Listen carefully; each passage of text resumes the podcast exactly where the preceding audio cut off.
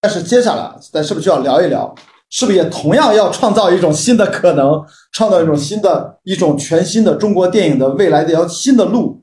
《封神》第一部叫《朝歌风云》，朝歌风云啊，哎，朝歌还是朝歌？朝朝歌风云啊，朝歌啊，因为在电视里面说过嘛啊，我一直说朝阳区群众总是觉得，对，一看到这个先念朝，对，就是朝歌风云，对，就是那个朝阳风云，朝歌风云。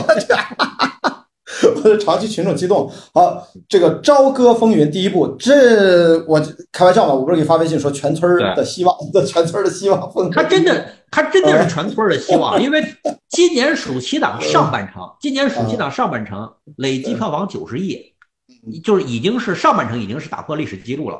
那么今年暑期档的下半场能不能把这个市场热度和观众的观影兴兴趣给继续延续下去？封神是封神是非常重要的，就是下半场第一棒啊，七二零到八幺幺，至少它有二十天的空档。八幺幺是谁啊？热烈什么的一类吧，还是就热烈是热热烈是七二八哦，说错了，对，哦对，七二八呃八幺幺应该还有，就是七二八有一波，然后八月上旬有一波，然后八月四号是巨齿鲨二。哦，对对，你看每周都有，也就是说，我想说的，包括八幺七是那个公布了《我经历风暴》，我非常看好那个电影，家暴题材，哇，秦海燕女性导演，然后女性的主演，我非常不了，你带不了封神，我现在就家暴你。所以我想说的是，封神前路市场层面，啊，有点你知道吧，压力很大呀，就是你看每星期都有重头电影等着他，嗯。但是呢，这个是属于叫做暑期档下半程，暑期档上半程呢，已经很好的完成了一个这样的一个前期的预热，市场就是有有爆有爆款，有关注度，然后也有很好的票房成绩，对吧？那么下半场能不能很好的开局？其实封神是非常重要的，因为封神八二零封七二零封神接棒之后，如果他接棒接的很好，那么暑期档的这个热潮能够一直延续到八月底，那么今年暑期档真的有可能会破历史记录。所以呢，我说说这个，目前啊很多人啊，很多人，一部分人，一部分人啊，在所谓的这个消费，在好像感觉在在降级的感觉啊，能不能把这个暑期档真正的量放出来？就是我担心的是，咱先说点宏观，再说电影的具体，就是这个传统的口红效应，在二零二几年是否还会依然起作用？我我觉得这次是验证的一次啊，不是。是这样的，口红效应这个概念，在二零二零年的时候已经证明了它是失效了。就是所谓的口红效应，就是说经济情况越差，电影消费就越好。意思说大家可能把都把钱花在看电影上了。其实，在二零一九年、二零年的时候已经证明，就是说这个口红效应起码在中国市场。但那时候有疫情嘛？那时候我觉得从疫情的角度，现在是疫情过了。我今天看到普华永道的一份研究报告，呃，是哪个号转的？他们的分析，二零二四年。中国电影会恢复到疫情之前的水准，即有可能成为世界第一大市场。那但是我看了他那个分析的，所谓的有头有脸，有的是头头是道，但是内容的供给他也完全没提。所以我觉得这可能是只是纯经济数据的一个呃推导，因为我知道这是个内容产业，我们其实还是要尊重看内容啊。如果二四年有足够好的优秀的供给。呃，毕竟全年的票房是有中国而言都是几个核心大档期啊，春节档啊、暑期档不用说了，可能还有什么端午啊、国庆和什么呃元旦类似，你得这几个能拖得住柱子搭起来才可以。现在还不知道，嗯。但是呢，就你说到这儿，我就简单说一下啊，就是中国电影市场正出现一个非常。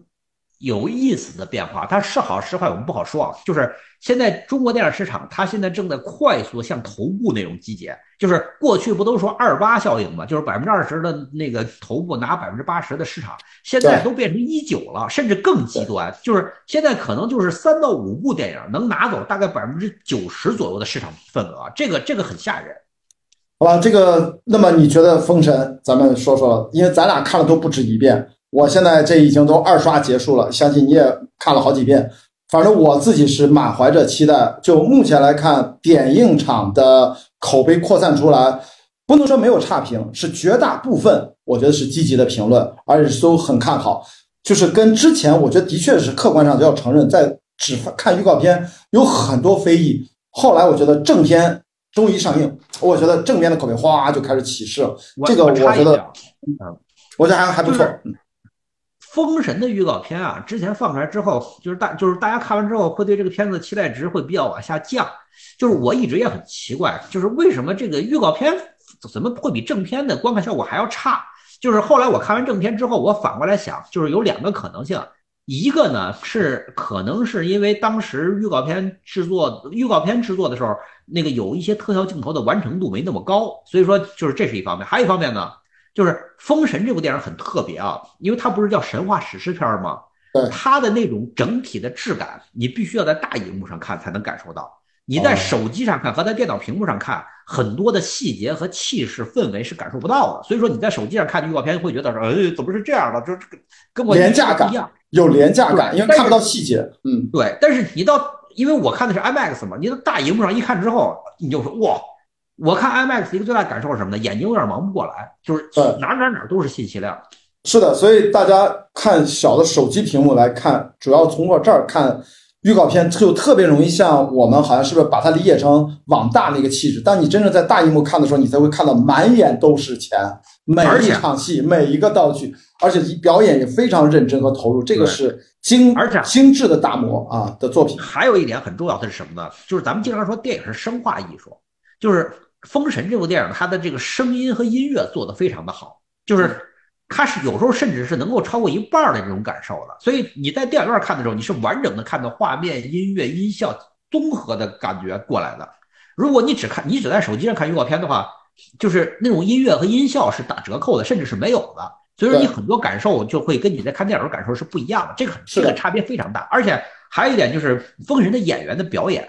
嗯，因为你看，你会，咱们看完电影，咱们知道，《封神》它不是那种快节奏剪辑的片子，它还是按照那种传统的戏剧正剧的方式在走那个镜头镜头运动，就是基本上没有，基本都是相对缓慢的这种移动，或者说是那个就是调度，对吧？哎，对，调度，你们最喜欢说的调度，就是通过这种调度，把演员的表演的优势给给放大出来了。所以很多就是看过片子的朋友跟我就我们聊天嘛，很多看过片子的朋友跟我讲。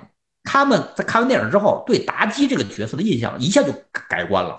之前看在手机上看预告片儿，觉得妲己呃怎么这样？看完电影之后就会觉得说，哦，妲己这个演员好漂亮，演的好好，演她演的好棒。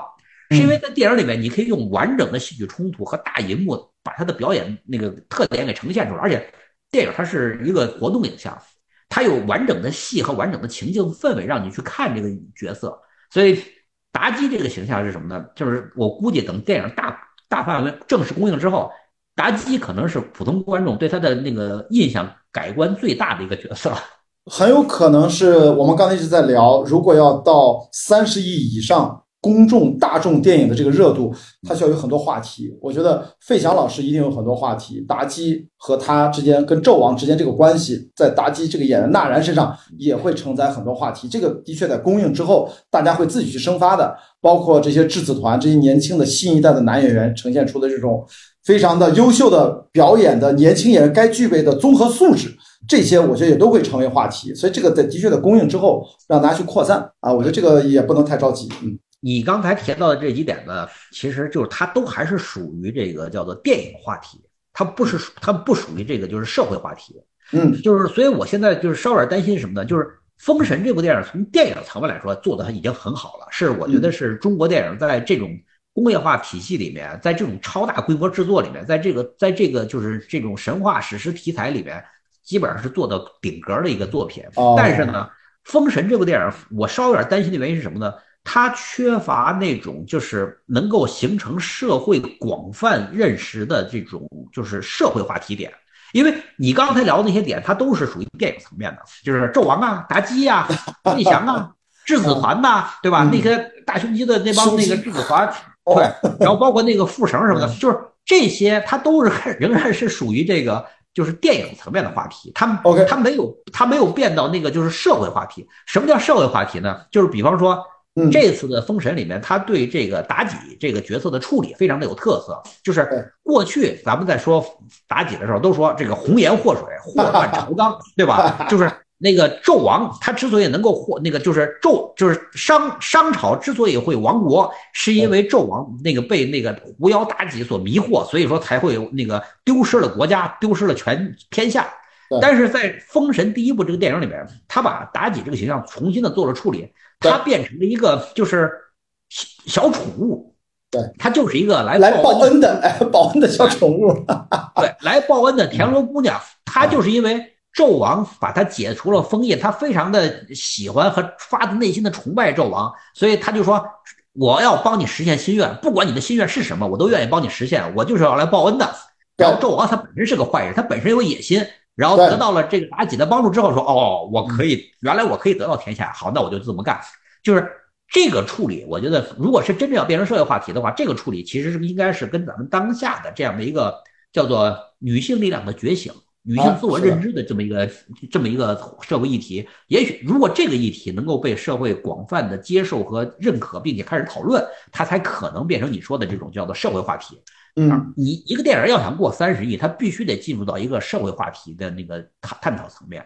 是的，而且还有一种可能啊，就是我那天不是你的这个小北的这个呃清油厂，我其实展开了一点点，我这个呢也只是提一点，让大家去自己去联想啊，就是他能不能把长安三万里建构起来的观众对中国传统文化的热情，顺延接棒到怎么去引导大家看《封神》看的什么商周之变在。电影人导演里面一次完整的神话三部曲的阐释，而且最重要的历史背景的交代都在第一部。第一部是整个戏剧张力，不管是父子之间的关系，弑父啊弑子，最重要是要把从商必须为什么要被周灭掉它的合法性，它对未来中国中华文明的传承的基因早期，对吧？我们要。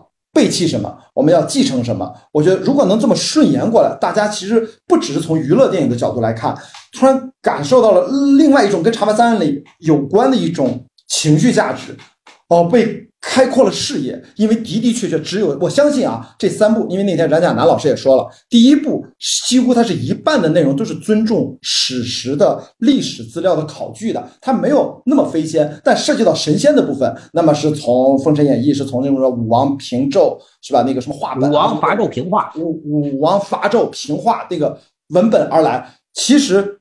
中间的内核的关键人物的塑造和核心的事件都是来自于历史的考古，其实它也是尊重，因为商还是能甲骨文能印证的。什么夏商周那夏到底怎么回事儿，咱其实都现在是存疑的。至少这个商还是有据可查的。嗯，但是呢，就是我觉得对于你刚才说这个点，我觉得你刚才说那个话题其实很难破圈儿，很难破圈儿，门槛太高啊，门槛有点高，对吧？啊，你看，咱举个最简单的例子。嗯，如果大家真的想知道商周之变的话，就是你那天在现场你也说了，有一本书叫《简商》，就是对推荐本书。对，《简商》那本书讲的非常的好，但是《简商》那本书虽然非常热，已经进了好几个年度榜单，但是《简商》这本书它仍然是一个就是没有出圈，仍然是个小圈子里面就是热门的东西，对吧？对。然后你又提到了这个就是所谓的这个商周交替，然后中华文明的起源，然后中华文明如何那个就是怎么变成一个早熟文明。然后怎么样从那个敬鬼神到敬天地这么一个变化，这个东西说实话，它不是一个娱乐电影所能够承载的。因为《封神》第一部啊，你看它的定位，它是神话史诗，神话史诗，也就是换句话说什么呢？神话是第一位的，就是说咱们不能把《封神》第一部当成是一个历史题材电影来看。你要真把它，你要你要真按历史题材片看的话，咱们看的这个电影，它就可能会变成像梅尔吉普森那个启示那样。就讲玛雅人那个启示，我知道，就是有一种新的语言，这里面还是一种演绎，还是孵化到各方面，它是一种电影化的一种呈现，你不能拿它去对标。嗯，对，因为你看《封神》，《封神》它《封神演义》实际上是一个明代的小说，所以说在《封神演义》它原著里面，就是在提到这个世界观建构的时候，它在这个世界观建构的时候，其实就是等于是叫七分元明，三分那个商周。已经是很多的那个，就是对于当时的那种想象，其实都是依托于明代的明明代人对于古代的认知所所去架构的，所以反映到这个电影的美术上，我们现在在《封神》这部电影的美术上呢，我们能看到，就是他他没法按照那个殷商时期的那个美术风格去，没有就没有殷商时期，我们看到一些古墓挖掘出来，包括那个殷都，对吧？包括叫呃朝歌是吧？朝歌那个城，据说还什么是两个地方，还他妈不是一个地方。这个咱就呃，就就搞不清楚了。但所以你看它的楼，它的那个琉璃，它那个建筑的风格，那 怎么可能是商的？这个东西你不能去较真儿的啊！这个就是一个电影化的一个呈现，因为它是它是一个它是一个它是一个神话为主，然后有史诗气质的片子。所以说呢，就是它整个的美术风格其实是一个就是结合中国。中国观众对于古代，就是古代的所有的美术想象集合在一块儿的这么一个东西，对，是的。所以你看，包括包括那个像纣王登基那套衣服啊，哇，纣王登基那套衣服，其实猛一看有点像玉皇大帝。殷殷商时期肯那美那个服饰风格肯定不是那样了，但是我们如果真的按照殷商那个就是考古或者历史的角度去去看这个电影的话，没法没法拍《封神演义》，为什么呢？对。《封神演义》里面有人、有妖、有仙的，你这玩意儿咋讲？人、神、魔三界大战。其实本来《封神演义》这个文本，咱要知道，它最初的初衷是为了让中国自己的传统道教能有一个把所有的神仙给它梳理清楚，给它，他不就写了个世界观嘛，对吧？《封神演义》它就是个世界观，就跟《流浪地球》一样，它都写了个世界观，你知道吗？封封神 封神演义那个作者呢？作者有争议啊，就是现在可能大家公认的作者叫是明代的小说家叫许钟林，但实际上是不是他，倒都有争议。就是许钟林很有可能是只是一个编著者，他就是他可能是把以前流民间流传的各种那个评书话本汇总成一本书。就是，但是呢，这样做也带来个什么问题呢？他就有点像咱们现在的很多网文作家一样的，对，他他很热衷于写世界观设定，写一本书都在写世界观设定，各种世界观设定，什么截教、阐教啊、法宝啊、乱七八糟的时间时间阵的都写完了之后，然后哎呀累了，说这个写世界观好累，怎么办呢？到了故事情节和人物的时候，说算了，就这么着吧，就是胡乱怼一下，一个情一个情节粘贴复制十遍啊。然后还有一种可能，大家别忘了，就是刚才说这个话本为原始，就是因为当时有很多民间的艺人，大家用这个《封神演义》这个文本是用来统一认知的这样的世界观的。具体他要喝茶，买了个茶钱，听听这个说书艺人在这说《封神演义》其中的某一章，他知道土行孙和什么邓婵玉这对关系怎么着。他听的是每一个说书艺人现场演绎的版本，每个人都不一样。哎，现挂他这个苍啷啷啷啷这一站哒哒哒，他可以他妈的连说十天，就说了那么一件事儿。这个事儿，对吧？这个是消费的内容，其实对，就是比方说咱俩都去说，咱俩都去说书，对，你就你就能发财，我呢晚上的晚饭我都挣不着，就 这咱俩的口才不一样。对 对，就是说白了就是这事儿，大家为什么流传下来的是这么一个玩意儿？就是因为我估计。当时每个人说的都不一样，内容那个到底那场战，你说什么什么阵怎么打的，他没法统计。所以，但是这个世界观大家是认同的，所以他就把共识的留下来，剩下的大家发挥去吧。你刚才提到了一个非常重要的一点，就是什么呢？《封神演义》它的这个故事核心，其实讲述的还是这个中国文化里面一个很核心的点，就是我们是谁，我们从哪儿来，我们要往哪儿去，这个才是一个流传三千年的这么一个神话传说的最核心的东西。然后。每个不同时代，每个讲述者都对这个主题有自己的阐述。那么我们现在这个时代，电影是最重要的一种流行文化产品。那么好，乌尔善导演，他作为呃咱们当代的这个就是等于说电影电影导演，他作为一个作者，他怎么样去讲述，他怎么样去阐述他认知的《封神演义》这个故事，就是构成了《封神》第一部这部电影。所以我觉得最重要一点是什么呢？就是每个时代都对经典有一个属于各自时代的阐述，然后这个这个阐述能不能对当下的观众形成情感共鸣和话题共鸣，其实是最重要的。所以我们看这个电影，我们脑子里它类似这样的经典名著的改编，永远是永远是什么？是三层皮。一层是创作者所处的我们当下的现实的这样的一个叙事空间，我们的交流的一个社交媒体这样的一个生活空间。另外是一个文本，在明朝，你看这又是一个时空。当时我们说了，它是个话本，它是一个说书人的这样的一个建立共识的一个文本，它是明朝代表那个时代的一个文字的一个作品的呈现。但是它里面的核。其实却是商周之变，那又是两千多年前，在中华文明史前文明的早初阶段，它但是还有一个历史可考据的，所以这三个时空啊，对，三千这三个时空要并到一起，最终是给到我们当下的对现代人、都市人看的一个娱乐作品，那他该怎么去理解它和评判它？大家有这个三个时空的意识，我觉得就很好了。啊。哎，我想问你啊，就是你看完电影之后，你觉得《封神》这部电影对于咱们当下的观众，他的这个话题，对于当下的观众的这个话题性和意义是何在呢？就是我们作为一个现代的社会的二零二零年之后、二零二三年的年轻人，我们为什么要去看一部讲述三千年之前的中国古代神话故事呢？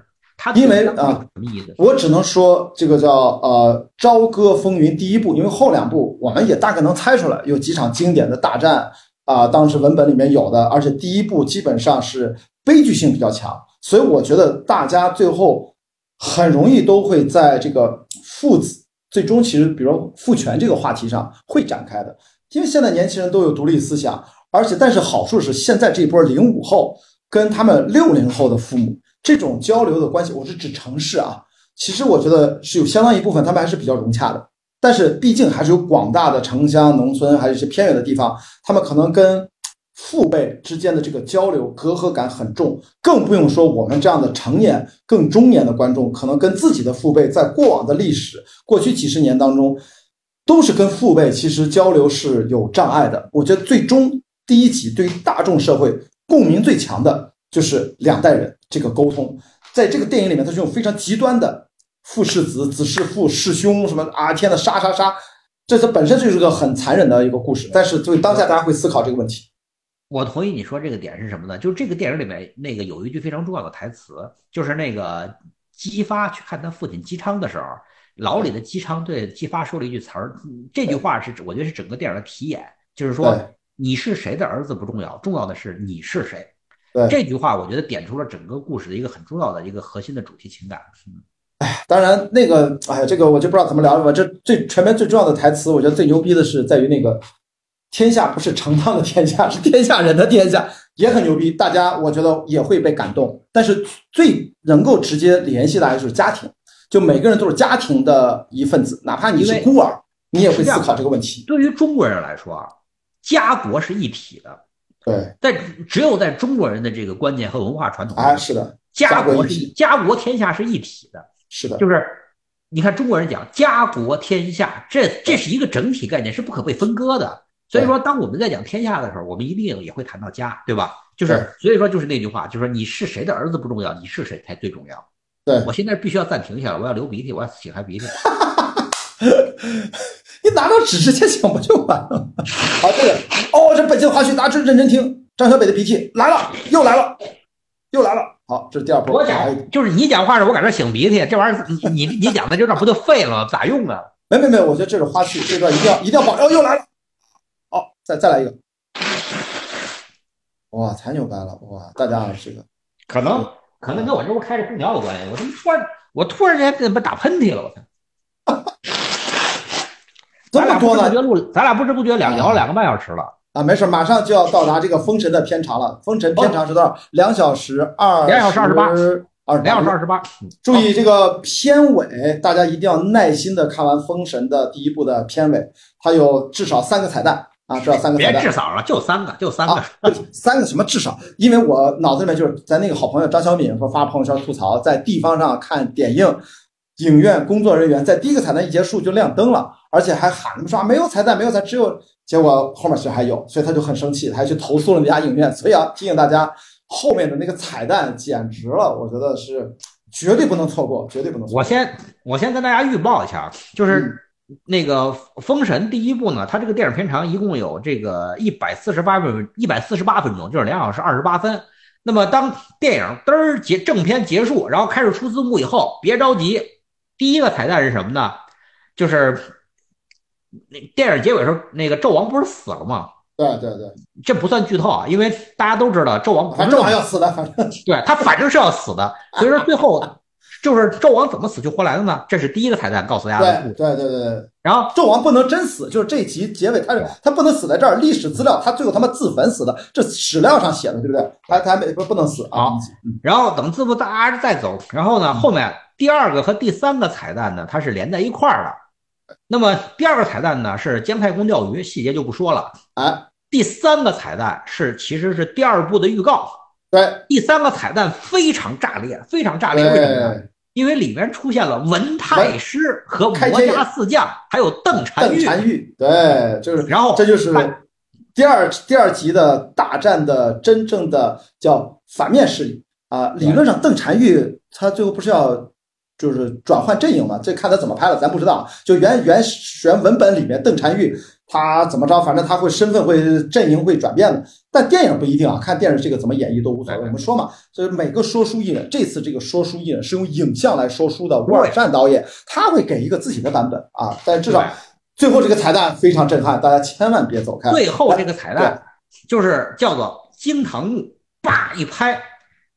且听下回分解。哎，就这个意思，就是而且片尾呢有两首歌，其实就是第一首歌唱完了，第二、第三个彩蛋上，彩蛋结束了会有第二首歌，这两首歌都很好听啊。这两首歌呢，我得给大家解释一下啊，就是第一首主题曲的演唱者是朱哲琴，第二首是阿云嘎。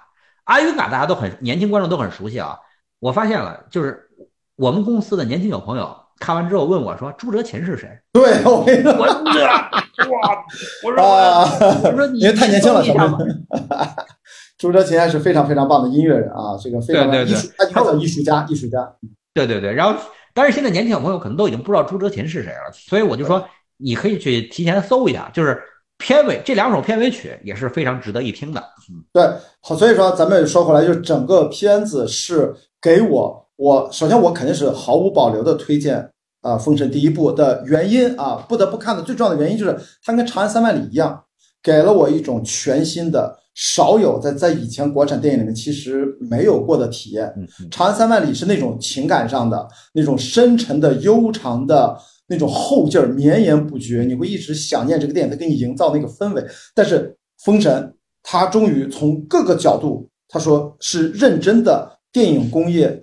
踏踏实实，最聪明的电影创作者用最笨的、最谨慎、最细致入微的打磨的方式来呈现中国自己的神话史诗三部曲。所以说，多一点点耐心。第一部你可能那种所谓的动作戏很炫的那些东西可能没有那么多，但是它的铺陈、它的千缕千丝万缕的这个人物线头、这个叙事不铺陈到这个程度，你后面第二部看的不会那么过瘾啊，因为人物太多了啊。你刚才提到了一个很重要的词儿，这叫聪明人下笨功夫。封神第一部这个电影给给我的感觉就是，真的是一大帮聪明人，勤勤恳恳的下了十那个好几年的苦功夫，然后做出来这样一个东西。就是虽然我的我看完这个电影的，你知道最大的感受是什么吗？我有点意犹未尽，我觉得这个电影可以再长一点。是的，虽然现在虽然现在电影已经有两小时二十八分了，但是我认为如果能再长十到十五分钟。这个电影它会能增加更多更有趣的细节，更然后人物人物人物会更加的丰满立体，然后第一幕和第二幕的这个个别场景的转换也会做得更自然。现在两小两小时二十八分是什么呢？一口气看下来，中间不带喘气儿的，唰一口气下来就非常的紧凑，节奏非常紧凑。对，然后大家不要不要忘了，乌尔善导演从最早的他已经非常成名的广告导演转向大电影创作。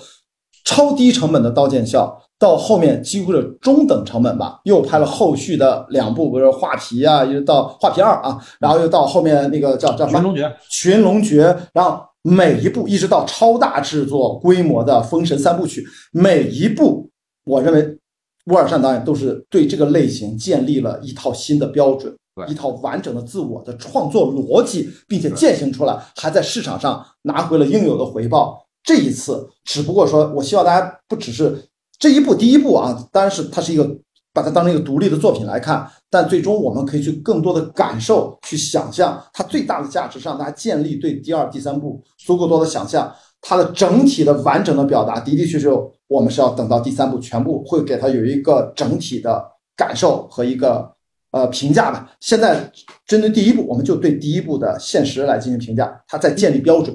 嗯，第一部我看完之后，就是我的感觉是什么呢？就是我想象中的中国神话和中国历史题材电影就应该这么拍。是的，因为所有的功夫都下到了，然后想象力也都也都该在了，而且关键是什么呢？他是在用中国式的中，他是在用中国文化的传统审美，在讲一个中国的神话传说故事。虽然可能之前大家老是说，哎，说这是中国版的《指环王》什么的，其实它跟《指环王》真的不一样，就是他用的《指环王》还是那种标准的西方西方奇幻的那套美术美术，就是视美术和视觉原理。就是我觉得可能《封神》呢，它最多是说我们在类型片的讲述故事上是借鉴了西方的这套奇幻电影的这个故事讲述方式，但是它在最终的视觉呈现上，在美术风格上，包括在人物的呈现上，我觉得还是走了中国的这套这个就是审审美路线。就刚才比如你讲的，就是嗯，那个你像那个《封神》这个故事里面有两个非常经典的场景，嗯，其中一个就是咱们熟悉熟悉《封神》故事的人就都知道，这不算剧透啊，叫做那个文王石子，就是那个就是姬昌。吃了他儿子伯邑考的肉，那场戏就是做的非常的好。然后费翔老师和李伟健老师两个人的那种对手戏，就是我觉得是一个非常演的非常棒的这么一套这个这个这个叫做表演。然后给有一点点那个沙翁剧的感觉在里面了。对对。而且这个片子里面，你看啊，就是我因为有一个就是演伯邑考，演伯邑考的是一个年轻演员杨乐，就是。博弈考这个角色特别特别神奇，他只出场了三场戏。你仔细想想，博弈考是不是就三场戏？对，小麦子那一场，对，然后来看他弟弟，对吧？那一场最后一场说我可以替父王死，第三场没了。但是你想，那个博弈考就三场戏，但是这三场戏全都是高光时刻，你注意到没有？对，一出场，他跟那个就是父亲，那个就是姬昌，决定出发去那个就是朝歌去觐觐见觐见纣王，然后。就是伯邑考作为长子，然后作为一个就是负责任的这个世子，然后那种就是温润如玉的君子形象呈现的特别好，对吧？然后第二第二场戏就是姬昌在那个就是伯邑考在那个朝歌见到了姬发，展现战斗力，展现战斗力，对吧？第一是展现战斗力，第二呢还有什么呢？他是他是一个什么样的哥哥？你发现没有？就是姬发见着那个姬发见着伯邑考之后。满眼满眼小麻雀，你知道吧？就就就就是一直在说哥哥哥哥哥哥，我我我进来我干这个我干那个我干这，就是哥哥哥哥，一直是这样的。就是因为我自己上面有两个哥哥，你知道吧？所以我在看那场戏的时候，我特别感触，就是说这这就是一个弟弟和哥哥应该有的这么一个关系，就是特别棒。对。然后第三场戏呢，是才艺展示，才艺展示，前面是武力，又来了段才艺，吹笛子。对对，就是。然后呢，他呢是一个就是叫做就是大丈夫，就是。除了君子之外，他还是个大丈夫。就是他在纣王面前，然后纣王说：“那他跟纣王求情嘛。他他他为什么要做才艺展示呢？是因为他希望运来了各种奇珍异宝，希望讨好纣王的欢心。目的是说我父亲年事已高，不堪牢狱之苦，我愿意把他换出来。”纣王说：“那你知不知道你爸那个可是死罪啊？”然后他作为就是长子世子，世子就是说他爸死了，他就可以继承席伯侯这爵位了。毅然的说：“说我愿意替他去死，对吧？”对。然后我们有一个年轻同事，小女孩看完了这场戏之后就说：“说这句话一定给了纣王暴击啊！为什么呢？因为纣王跟他的父亲关系不好，跟他的儿子关系也不好。对。他看见别人家的孩子，就是居然可以是吧？我一考就是传，我一考就是传说中的别人家的孩子。看见之后就说：‘我靠，这别人家孩子怎么是这样？’嗯，我不行，那这个事儿让我太受伤了，都得死。”哈，而且还有一个，我跟你说，博弈考他除了这件事儿，你知道他最大的价值是什么吗？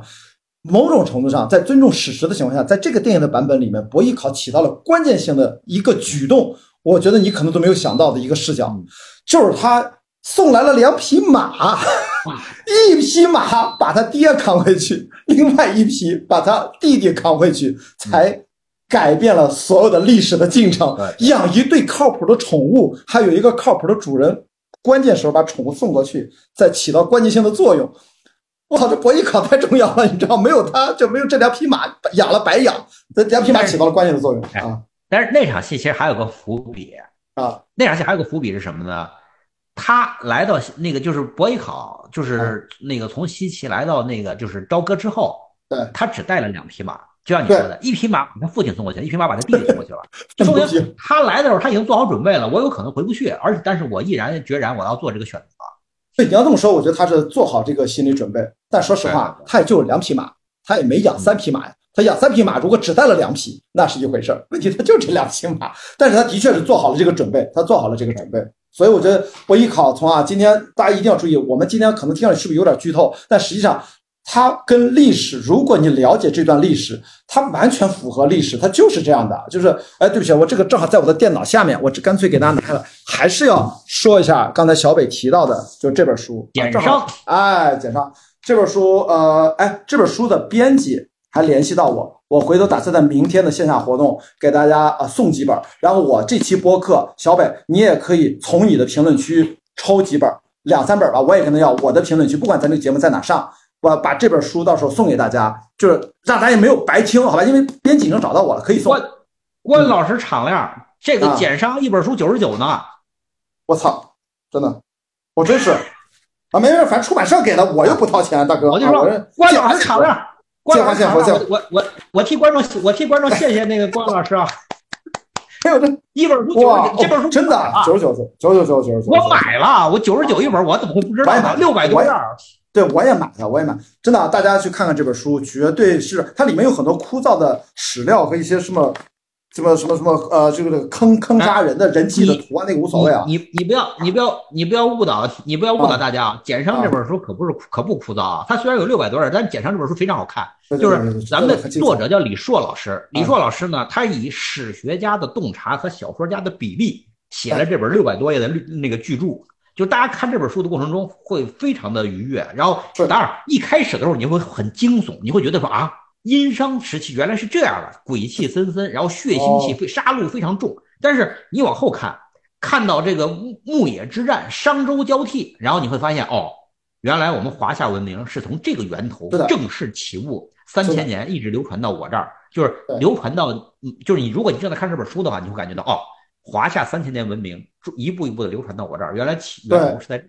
而且大家看这个电影，李雪健老师啊。中国目前最精湛的这个老年演员，他在这个电影里面，你可不要把他看成是个跳大神的样，拿了几根草，天天在那夹着，那就不要这么理解。他可是在这本书，你会明确的知道他是六经其中《周易》的作者，最重要的一个作者。他真正的是当年会占卦，他也是他写的。他真正的对中国历史的推动，他起到多么重要的作用，以及为什么他回去他就遭受了重大的精神创伤，然后决定要。武王伐纣，一定要把伤要减掉，要减伤，这都是在这个电影里面。吴尔善导演其实一定是这些很多史料他都看过，他给了很详实的一个呈现，但拍了能拍的部分啊，人生的部分这个没法拍啊。这个我插一句啊，吴尔善导演他们在写这个剧本的时候，应该还没看过这本书，这本书去年才出的。哎，对对，去年才出的。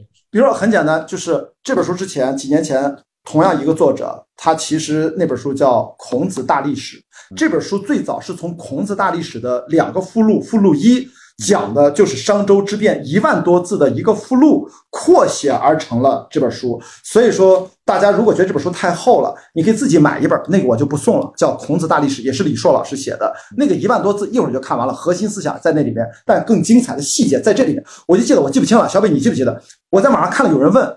为什么爹叫姬昌，儿子叫姬发，然后他老大叫伯邑考，这怎么回事？实际上就是姬姓是个大。不用说了，这本书有答案，这本书里有答案，有答案。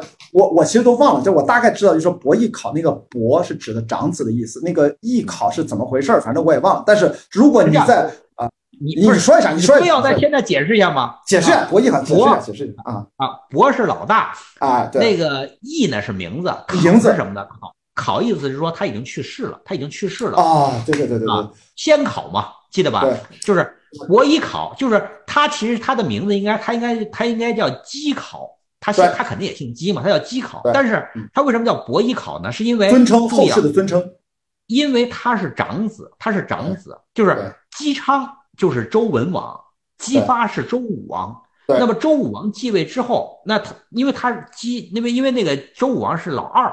他必须要在史书上对这事儿有一个明确的解释。为什么我是老二，我却能继承王位？是因为我大哥在我继位之前就已经去世了。嗯，所以他叫伯邑伯邑考。所以注意啊，这个电影大家为了导演，为了大众好理解，因为伯邑考是历史上大家还是有些人比较熟悉的名字，他就再叫他去呃呃什么呃就是叫姬邑，比如他应该原名叫姬邑吧。是吧？应该这么叫这个东西，我们就没法去，就太复杂了。我们又不能叫纣王，所以我们叫殷寿。纣王也是后人对他的称呼，什么周文王、周武王也是后人对他的称呼。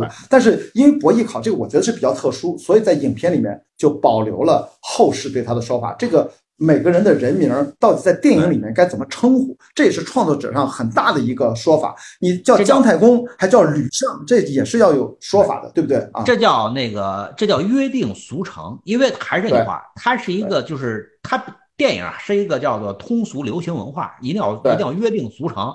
所以说是什么呢？就是叫姜子牙。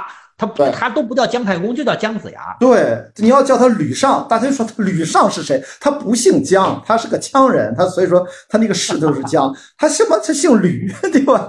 他这个事就不就不就不聊了。这些细节还是你说的啊？你看书看书看书看书，你不知道抽奖吗？要抽奖，大家看了这本书，自然就有答案了。反正至少吧，我我这边就我的小宇宙啊，这期反正是。呃，一一边送一本，因为我可能会上半趴在开放对话，下半趴在外星密码，然后点赞啊，就是上线之后一周之内点赞数最多的那个评论，我们就快递给他，我会联系他的，好吧？这是我这个规则。小北你怎么送，你来定，反正到时候你给我快递方式，我们就让出版社去快递就好了，好吧？好嘞，好嘞。哎，好，这个最后就总结两句吧。这个暑期档，咱是别大家听了那么多，稍微的 call back 一下啊。呃，最重要的要点是什么？第一趴就是呃，再见好莱坞。对，再见好莱坞，就是我认为，就是好莱坞电影在中国市场现在纷纷的开始走低，或者说咱们说的叫哑火、哑炮。我认为它不是一个偶然现象，它可能会在未来两三年会持续这个趋势。这个原因呢有很多，一方面是中国电影的这个观众构成已经发生了改变，观众的这个审美需求和文化的品品味也都发生了改变。所以，如果好莱坞电影它本身不发生改变的话，它是跟中国观众它有它有点对不上。第二呢？跟好莱坞这几年它的这个创作，其实创作力就是日渐衰减也有关系。就是现在你看，好莱坞好的编剧都去写剧集了，没有，就是好编剧已经不再在电影上再发力了。而且好莱坞电影呢，在这几年因为已经持续十年，一直是在靠续集在支撑市场，所以说好莱坞原创电影它的这个原创力、原创性也在下降，所以说它对观众的吸引力也在下降。我觉得这个多种因素综合导致了今年暑期档好莱坞大片在中国市场集体遇冷。我觉得这是一个，这是一个。很有趣的趋势，而且这个趋势可能在未来几年还会继续延续下去。是我呢，就总结一句话的观点，就是最重要的那件事儿，就是大家要去感知一下，我们在很重要的一个历史的十字路口正在酝酿和生发，就是大历史电影史阶段的新浪潮。下一个新浪潮很有可能是非常强技术参与的。因为电影从来都是个技术驱动下的一个表达形态、艺术形态。那么现在技术都在各种嘣嘣嘣、各种爆爆炸，对吧？所以说，我觉得下一个新浪潮一定跟这个息息相关。我现在还看不到，非常遗憾。我一旦看到什么，我也会第一时间跟大家去分享。如果还没有感受到，我只是有这种预感。一旦感受到什么，我会跟大家分享的。这也是我的读博士的一个重要的课题内容啊。所以这是观察到当下，跟此时此刻都是有关联的，好吧？那么肖，我觉得啊，补充啥？我觉着你都不用博士念完才能看到这个，就是你不是马上又要出海了吗？等你下一次重新上岸的时候，这个变化的趋势就已经就结果就已经出来了。我现在这个出海还没有完全定，等到八月份才知道到底是不是要出啊。然后呃，第二排就是消失的他，然后我们说了，它是一个非常浑身都是话题点这样一个特殊的偏例，我们都很难把它归到哪个门类里面。它是一个叫做电影产品。这个电影产品呢，在今年的暑期档恰如其分的出现在了一个对的市场上，所以说消失的它成为今年暑期档的一个票房爆款，就是票最后票房成绩超过了三十三亿。就是我认为，就是如果我们我们如果就是如果不是只聊电影创作，而是从电影产品的角度来聊的话，其实消失的它是一个非常值得关注的今年暑期档的国产电影，它代表着中国市场。正在快速变化的中国市场上，某种市场倾向就是过去电影观众消费的是电影本身的内容和它所带来的娱乐性，但是消失的它呢，就是它的话题性，它的话题性和社交属媒体属性大过了电影的娱乐性和它的这个就是震撼感。那么也就意味着什么呢？就是它的这个作为一个产品，它的产品就是当我们在聊一个电影产品的时候，消失的它它的产品属性是大过电影是大过电影属性的。这种这种电影成为今年暑期档的一个暑期档前前半程的一个爆款，代表着中国电影市场正在发生某些变化。这个变化是好是坏我们不知道，但是变化已经开始了。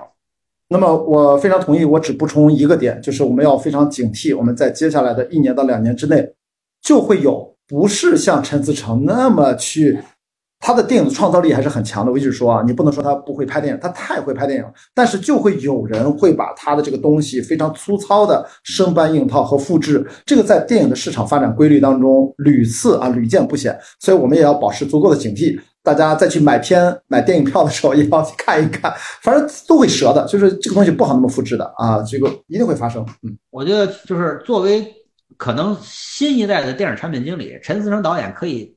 此时可以自豪地说一句话，叫做“学我者生，向我者死”。哎，是的，而且我是觉得他呃之一的第一个呃唐人街的唐人街探案的系列，第二个错杀的系列，现在消失的他能不能成为系列，还是按照刚才汤姆克鲁斯那个一样的思维，理论上他应该会有系列的。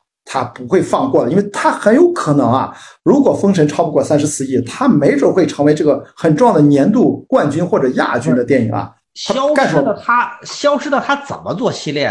都死了呀？没有啊，把它换成男他呀。啊，不是，还有一个就是说，还是这三个人讲另外的事儿，人家那个错杀也是这样，也可以嘛。就消失的他二，你说的讲另外一个事儿，误杀二，对，误杀二不就是个逻辑吗？还是肖央换一另外一个演员，对吧？这是可以的嘛？好吧，呃，最后一趴就是我们把这个《长安三万里》大家都很喜欢啊，然后爆发，然后从八角笼中和呃封神，其实加上消失的他，其实给了四种全新的今年暑期档的对中国电影未来创作的想象空间、想象方向。哇，这是我跟小北今天一定要连线聊的很重要的一个初衷啊！就是消失的他，《长安三万里》和《八角笼中》开创了今年暑期档的前半程。它就是今年暑期档前半程呢，已经是票房这个突破或者接近九十亿，是历史最好开局。那么今年的这个暑期档的这个热潮能不能顺延到下半场？《封神》七二零公映的《封神》是非常重要的接棒的第一部电影。如果封神能够接住这个就是前半程很好的这个势头，那么今年的暑期档应该会是一个真正大爆的一个档期。它不单是在商业上获得成功，同时它还在未来的中国电影创作上开创了四个非常重要的方向，就是消失的他、长安三万里、八角笼中和封神，它很有可能开创未来中国电影三到五年乃至更长时间的这样的一个叙事策略和故事空间。那么也就意味着，如果他们四个都在市场上获得了成功的话，那么中国电影在未来起码有四个经过市场验证的这样的一个故事方向和叙事策略。那这个这个意义可是远远大于他们四个影片当在当下市场上获得的票房成功的。他们会为中国电影在未来三到五年很乃至更长时间去给他们开拓全新的空间，这是这个意义非常大。对，这是我跟小北我们。进行讨论，我们并不局限于啊，只是一部电影文本层面和个人好恶层面去表达我们个人的这样的一个观点。更重要的，我们透过现象背后它之间的联系和连接是什么，以及它背后我说嘛，对中国我们的所谓的传统文化的传承和尊重和传播，以及对中国电影应对好莱坞现在在退场。那我们是否能把这块空出来的空间能够守住？毕竟这个行业，不然就也不能跟着好莱坞一起那么折腾下去嘛。所以说，我觉得这有一系列的探索等着去大家去共同努力啊，去实现。今年暑期档上半程的市场表现已经回答了你刚才那个问题了。中国电影能守住中国本土市场？但是，哎，你这个前提是建立在足够的供给。我们现在依然，我还是那句话，我刚才说了，普华永道给的那个报告，我不知道。这个供给在二零二四年会怎样？我们希望它很好啊！大家也都知道，这个供给是不是今年决定的？明年的供给是去年和前年决定的，所以这个到时候还要再观察。呃，而且下半场依然精彩。刚才说了，七二八有八月二，还有什么巨齿鲨？八幺幺还有八幺七，还有我非常期待的我经历风暴，我觉得都可能成为话题性的电影，所以我们共同期待一下。呃，暑期档下半场。没准等到开学的时候，我们有机会跟小北可以再回顾一下。有机会的话，后来发现回过今天说的啊，后来发现九月份《长安三万里》还在上映，为什么？开学了之后，老师又布置了一轮作业，然后再去看。我跟你说，他们的密钥，我跟你说，一定延迟到九月份。开学肯定还要再来一波，老师还要没准再布置什么任务。我跟你说，但是绝对打的这个算盘啊。不管怎么样吧，就是我觉得今年暑期档的前半场是就是。有忧虑，但是有也有惊喜。那么暑期档下半程开局如何？我们静待七二零的封神，看看它能够给我们的下半场带来一个什么样的开场。然后，如果这个开场开好的话，我相信今年的暑期档会让大家再次的感到会有很多惊喜吧。但是与此同时，在这个变化的暑期档之中，也带来了很多这个就是就是趋势或者说值得思考的一些可能性。